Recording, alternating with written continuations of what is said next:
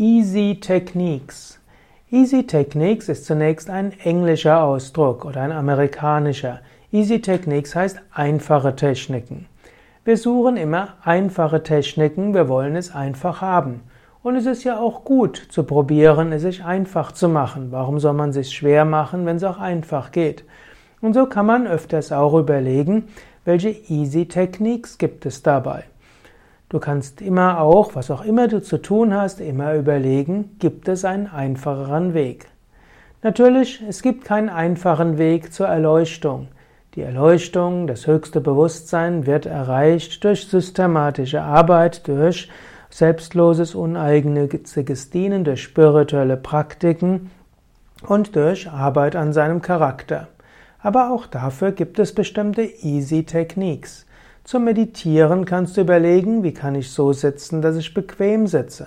Welche Meditation liegt mir am besten? Mit welcher Meditation kann ich am besten mich konzentrieren? Suche die Easy Techniques hier, aber du musst meditieren, um spirituell zu wachsen.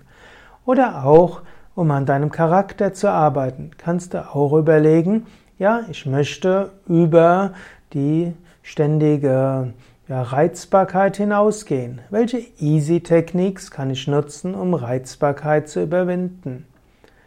Auf diese Weise kannst du immer wieder überlegen, ja, das und das will ich erreichen. Wie kann ich es auf dem einfachsten Weisen erreichen?